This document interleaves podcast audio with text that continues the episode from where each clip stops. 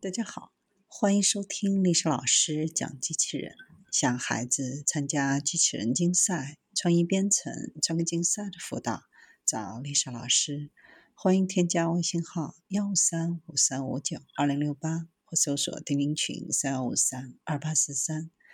今天丽莎老师给大家分享的是，MMI 推出使用最小手腕式仪器的机器人显微技术。致力于为进行显微手术的患者提高临床疗效的意大利公司 MMI SPA，今天宣布其手术系统获得 CE 认证，在欧洲推出并首次用于对人类进行开放性显微外科手术。首批四台机器人外科手术在佛罗伦萨成功进行，包括三台复杂的受伤后下肢重建以及一台。患癌后咽部重建，对显微外科手术机器人有明显的需求，因为人手已经达到了极限。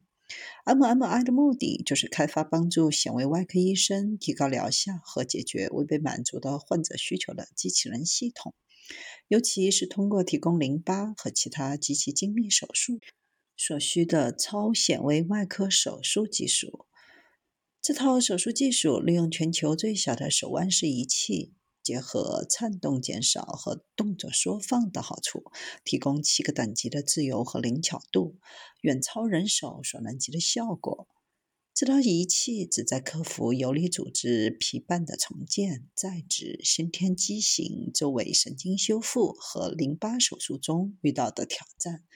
而这些手术每年光在美国和欧洲就有逾百万台。作为一项工具、技术和学科，显微外科手术和超显微外科手术处于持续发展当中。机器人的使用为推动显微外科手术专科的进步以及改善，对受创伤、癌症、先天畸形，甚至是像淋巴性水肿这样的慢性病影响的患者护理带来极大的希望。